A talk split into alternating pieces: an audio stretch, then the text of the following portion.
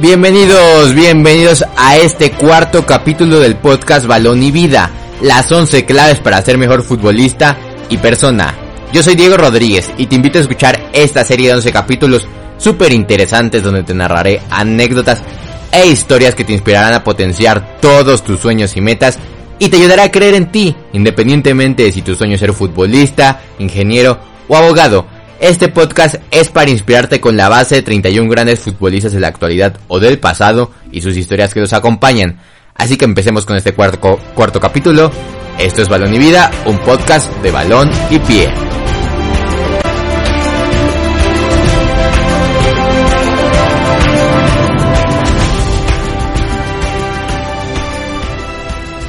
El día de hoy tenemos un capítulo súper interesante donde hablaremos de la perseverancia. ¿Qué es la perseverancia? Yo me acuerdo que cuando era niño la primera vez que escuché la palabra perseverancia fue en una ocasión que me invitaron a ver a los jugadores de mi equipo favorito. Pero tristemente ese día no pude asistir a esa firma de autógrafos que me invitaron y pues yo me sentía muy triste. En ese momento una prima me, me dijo no te rindas, el que persevera alcanza. Más tarde me invitaron nuevamente a esta firma de autógrafos para conocer a mis máximos ídolos. Entonces ahí es donde conocí por primera vez, en mi caso, la palabra perseverancia. Pero ¿qué es la perseverancia? ¿Qué es el tiempo en los sueños? Muchas veces los seres humanos nos atormentamos cuando escuchamos que el tiempo es corto. Muchas veces nos asustamos cuando vemos que hemos invertido mucho tiempo en algo y no ha dado frutos. Y en ocasiones la mejor opción es rendirse. La paciencia es algo muy importante, pero es algo que pocos sabemos manejar. Tal vez en esos momentos sientes que, que tu momento nos ha dado, pero quiero decirte que en cualquier momento ocurrirá y tienes que estar preparado para cuando eso suceda. Por eso, hoy te quiero demostrar en este podcast que la perseverancia en los sueños es esencial. Hoy te presentaré las historias de Emiliano Martínez, Jamie Bardi y Héctor Miguel Herrera. Empecemos con Emiliano Martínez. Tal vez no has escuchado de este portero, tal vez si has escuchado de este portero. Lo que es un hecho es que hace poco se hizo famoso con la escuadra del Arsenal por haber ganado un título de FA Cup y su historia de perseverancia dentro de la misma escuadra. La historia de Emiliano Martínez es el premio a una vida dedicada a perseguir sueños. En 2009, con tan solo 17 años, el portero argentino dejó su país para fichar con el Arsenal, uno de los equipos más importantes de Inglaterra, está de más decirlo. Sin embargo, su llegada, en su llegada a Londres, se encontró con sucesivas rivalidades con porteros de muchísimo nivel. La presencia de Peter Sech, Cesny o David Ospina en la meta Goner le obligaron a probar suerte fuera hasta en seis equipos distintos en préstamo. El Oxford United, el, Sheffield Wednesday, el Rotterdam United, el Wolverhampton, el Getafe y el Reading. Y tuvo que esperar mucho para poder tener su oportunidad en el Arsenal, donde muchas veces no la pasaba bien, pues se sentía alejado de su país, pero hasta hace unos meses se le dio la oportunidad y pudo ser titular con los Gunners y ganar una FA Cup. Y se hizo muy comentada su paciencia para poder llegar a un equipo de primera y poder ser titular. Su llanto desconsolado en medio de la vuelta olímpica en Wembley conmovió a la comunidad futbolera. Los recuerdos de su humilde infancia en Mar de la Plata volvieron memoria tras ese pitazo final glorioso en Wembley. El sacrificio del pasado hace más sabrosas las victorias del presente. Su familia de clase baja siempre luchó para salir adelante. Sus padres se esforzaron para que sus hijos cumplieran sus sueños. Emiliano Martínez declaró en alguna ocasión a veces no había ni para comprar botines ni ropa. Si había un cumpleaños, a veces a mi papá no le alcanzaba y compraba un solo regalo. Fue difícil. Y yo lo vi cuánto le costó a mis padres. Muchas veces la vida le decía que no a Emiliano Martínez y le daba motivos para rendirse, pues oportunidad nunca se daba. Sin embargo, la temporada pasada la lesión de gravedad de Bernard Leno le permitió tener la oportunidad de demostrar su valía en la elástica del Arsenal. A lo largo del 2020, el cancerbero argentino completó 15 encuentros, 14 como titular, encajando 12 goles y dejando la portería cero en 6 partidos. ha sido vital en partidos importantes. La temporada pasada incluso dejó en cero al en un partido dejó la portería en cero en un partido contra el Liverpool de Jurgen Klopp, un equipo que está además decir que es súper potente, súper poderoso y Bernard y, Emiliano Martínez logró dejar su portería en cero. Pero bueno, también disputó la gran final de la FA Cup la temporada pasada contra el Chelsea. Y pues, al término del Chelsea contra Arsenal de la final de la FA Cup al que se vio más conmovido, fue Emiliano quien rompió en llanto tras haber sido clave en el Arsenal. Pues imagínate tú, después de haber sufrido tanto, emigrar a los 17 años a un país donde no conoces, sin tu familia, después que te mandaran a distintos equipos, tener que esperar muchísimos años para que se diera tu oportunidad y al final se da aprovecharla y salir campeón con uno de los equipos de tus sueños como es el Arsenal, con un equipo que es parte del Big Six en Inglaterra, pues imagínense la sensación que tuvo Emiliano Martínez. La perseverancia fue muy importante en su caso. Imagínate que se hubiera rendido en el primer préstamo. O no sé, tuvo muchísimos motivos para rendirse. Desde viajar a Inglaterra pudo haber, pudo haber sido un motivo para rendirse. El no tener oportunidades, otro motivo para rendirse. Estar en seis equipos distintos en préstamo, otro motivo para rendirse. Motivos le sobraban para rendirse. Pero Emiliano Martínez perseveró y no le importó, le importó el tiempo un carajo y él continuó con todo. Él decidió esperar su oportunidad y cuando se dio aprovecharla. Pero bueno, con la recuperación de Leno, Emiliano se quedó sin cabida en el club la temporada pasada, bueno, a principios de esa temporada, la temporada presente, la 2021. Pero sus grandes actuaciones lo llevaron a ser fichado por 22 millones de euros por el Aston Villa de la Premier League, donde es titular y está demostrando ser un grande bajo los tres palos. Además, ya está siendo considerado para la selección argentina. De ser un desconocido, un completo desconocido en un país donde no conocía a empezar a ser considerado por tu país para de cara a la próxima Copa del Mundo y ser uno de los mejores porteros del mundo, sin lugar a dudas, la historia de Emiliano Martínez es digna de reconocerse. Ahora vamos con el segundo futbolista de que hablaremos el día de hoy. Él empezó en segunda división, no la pasó nada bien en segunda división, en la Liga de Expansión, en la Liga de Ascenso, en la segunda categoría del fútbol mexicano para los que no entienden y no son de México. Pero bueno, este jugador no la pasó bien. Después tuvo que debutar un poco tarde, a una edad avanzada, por así decirlo, con los Tuzos del Pachuca. Y se fue a Europa, se fue con el Porto y después emigró o fue o llamó la atención del Cholo Simeone del Atlético de Madrid y se fue a uno de los mejores equipos del fútbol mundial. El día de hoy te hablaré de Héctor Miguel Herrera. Tenía 21 años cuando debutó en el máximo circuito pero no muchos, para ser el papá de Héctor David, su hijo ahora de tres años. Su edad no era razón suficiente para pensar que tenía experiencia futbolística, pero sí argumentos necesarios para ser uno de los convocados a la selección proolímpica mexicana. Cuando tenía 22 años, la suerte le empezó a sonreír. En un súbito suspiro, se convirtió en uno de los campeones del torneo Esperanzas de Tulón. Más tarde, se convertiría en campeón de los Juegos Olímpicos e integrante regular de la selección mexicana absoluta. Nadie se hubiera imaginado que este jugador imparable del medio campo también lo había sido en la vida. Cuando comenzó a llamar la atención, algunos clubes europeos como el Manchester United o el Unidense se le acercaron. Figuraba como uno de los cinco futbolistas más baratos del Club Pachuca, con un valor en su carta de 927 mil dólares. En comparación con el resto de sus compañeros, Héctor era una ganga para cualquier equipo del viejo continente. Entonces, apareció el Porto. Era 2013. Pachuca abrió las negociaciones y al final el acuerdo se cerró por 10.8 millones de dólares, una operación que benefició a ambos conjuntos. Era 2010. Tampico Madero necesitaba refuerzos luego de perder la final frente al Celaya en unos trágicos penales. Va a llegar un refuerzo. ¿Quién será? se escuchaba decir entre los vestidores, hasta que un seudónimo terminó con el enigma. Le dicen el zorro. ¿Qué tal, qué tal juega ese tal zorro? le preguntaron a Luis Sánchez, el jugador más experimentado del equipo. quien no necesitó meditar su respuesta. Es un futbolista de otro nivel. Esta afirmación bastó para que las ilusiones de los Jaibos aumentaran en su búsqueda por el ascenso.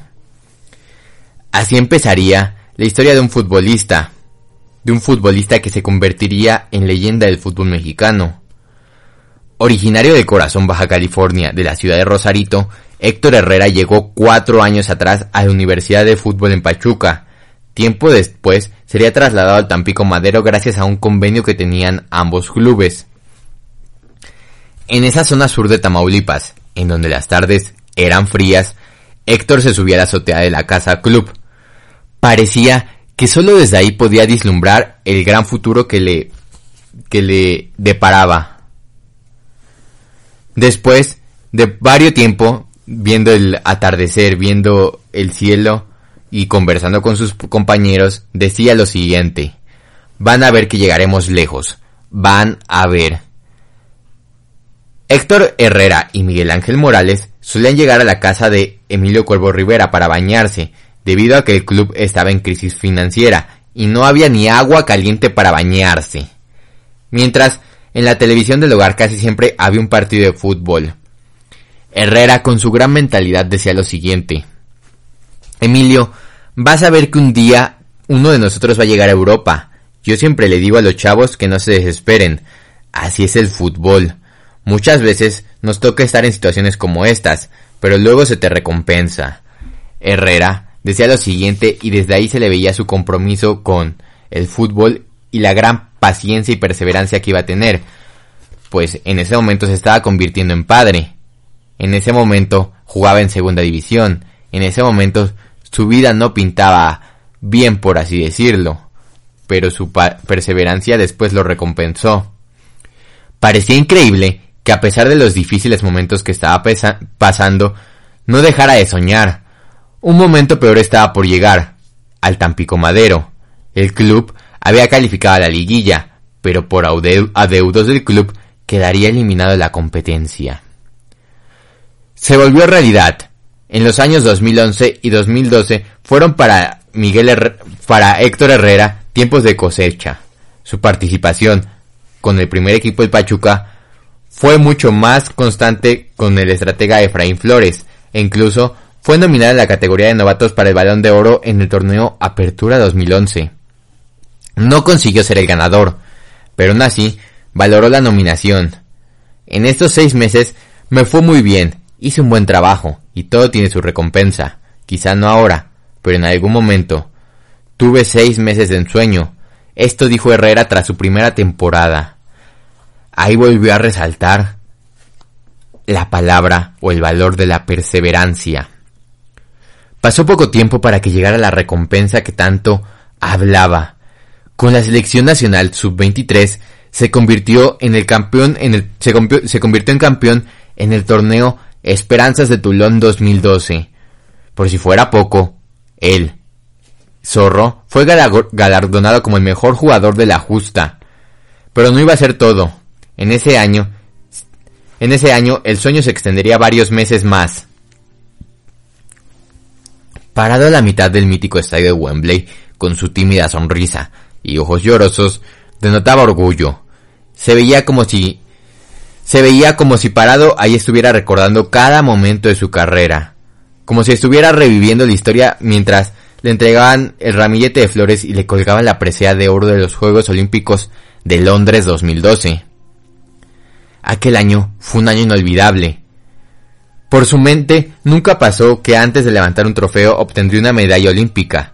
Era el sexto en la fila de entregas, pero mientras galardonaban a José de Jesús Corona y otros de sus compañeros, no dejaba de sonreír como si fuera la mueca, como si tuviera la sonrisa de Guasón, por así decirlo.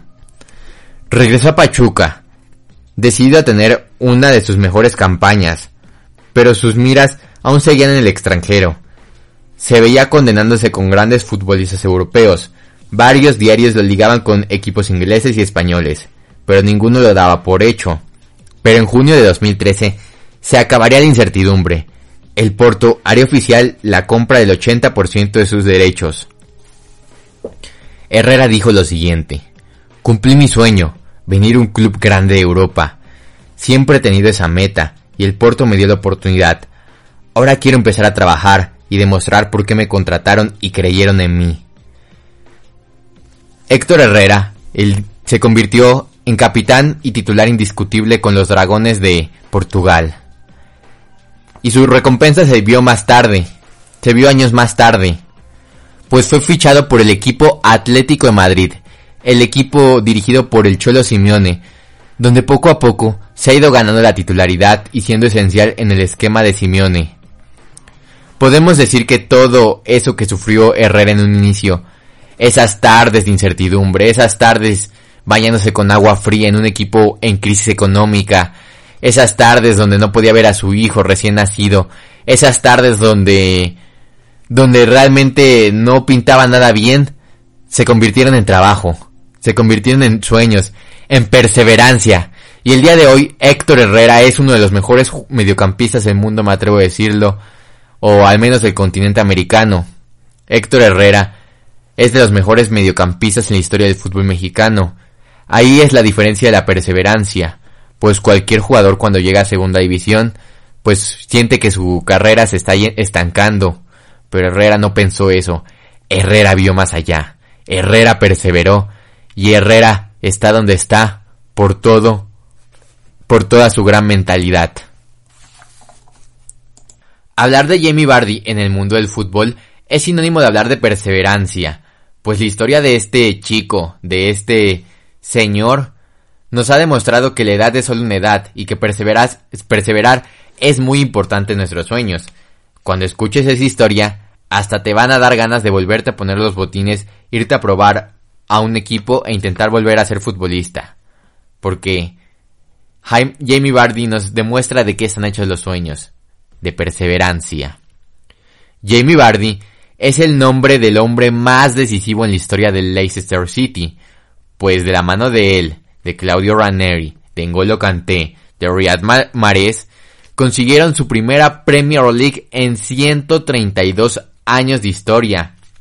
Además, Bardi logró convertir en su primera temporada con el Leicester City en 11 partidos consecutivos, algo que solo había conseguido Ruth van Nistelrooy y que lo había conseguido en 10 partidos seguidos, o sea, batió al holandés. Bardi esa temporada hizo la cuantiosa suma de 22 goles, para ubicarse en el podio de goleadores de la Premier League, la liga más competitiva del mundo a mi perspectiva y solo estuvo detrás de Harry Kane y de Sergio Cunagüero, y fue clave en todos los partidos de en el esquema de Claudio Ranieri para conseguir ese título de Premier League. Pero no todo fue color rosa. Este hombre empezó en séptima división. Este chico no la pasó nada bien en sus inicios. Sheffield Wednesday vio crecer deportivamente al delantero quien a sus 16 años a pesar de ser el goleador del equipo y el jugador y el mejor jugador de estas juveniles, los dirigentes decidieron rescindirle el contrato por ser petizo. Así lo declaró Bardi en entrevista con la BBC. Era demasiado pequeño y decidieron no contar conmigo. Imagínate qué golpe, tú con 16 años, el sueño a tope, y que te cepillen solo por tu físico, no tiene mucho sentido. Un verdadero golpe para un chico que recién empezaba a mostrar sus piernas armadas, y de un momento a otro se quedó sin equipo, en un momento clave en su vida. Eso provocó que, que él por entonces adolescente se metiera en problemas fuera de la cancha, y tras una pelea callejera, la policía lo llevó a tener una lo, obligó a llevar una tobillera electrónica durante un año y a cumplir un toque de queda. Sin embargo, Jamie nunca bajó los, los brazos y decidió cambiar su estilo de vida y volver a las canchas. Estuvo casi un año inactivo en su, en su, en su casa en un toque de queda por el, lo que había hecho, por su pelea callejera. Cosa que pues afectó en un momento clave, imagínate 16 a 17 años, no poder jugar fútbol en un momento físico donde te estás desarrollando y donde tienes que empezar a mejorar, pues le pegó bastante a, a Jamie Bardi, pero él quiso seguir adelante, él, él no se rindió ahí. Comenzó su carrera profesional en el 2007 con el Stockbridge Park Steels, donde ganaba 30 libras semanales. Algo bastante poquito, por así decirlo, algo que es un salario bajísimo. Tras tres temporadas, emigró al Halifax Town en la temporada 2011-2012 para jugar en la Notre Dame Premier League, séptima división inglesa. En tan solo una temporada fue goleador con 27 tantos y se adjudicó el premio Player of the Year de la liga. Cuando fichó por el Stockbridge Park Steels, equipo de la séptima división, empezó a forjar su leyenda y su carácter que siempre lo caracteriza y que lo ha demostrado en la cancha hasta hoy en día. Pues trabajaba en una fábrica de ferulas. Siempre, a pesar de que trabajaba y jugaba sus 18, 19 años, siempre el primero en llegar al entrenamiento y el último en irse, al menos eso confesaban sus entrenadores en ese tiempo. Lo que hizo en el Fleetwood Town, la Conference Premier League quinta división, hizo que pudiera fichar a la y pudiera ascender un poco más adelante a la quinta división. Y también se convirtió en jugador del año en la quinta división y lo empezaron a ver como un diamante en bruto, como una promesa. Fue Leicester City quien lo fichó por una suma récord para la, para la división a la cual llegaba. Un millón de libras. Los Foxes estaban en Championship segunda división inglesa, cuando aquel delantero demasiado pequeño arribó en 2012. Juntos llegaron a la Premier League tras ser campeones del Championship en la temporada 13-14, donde hizo la para nada despreciable cifra de 16 goles.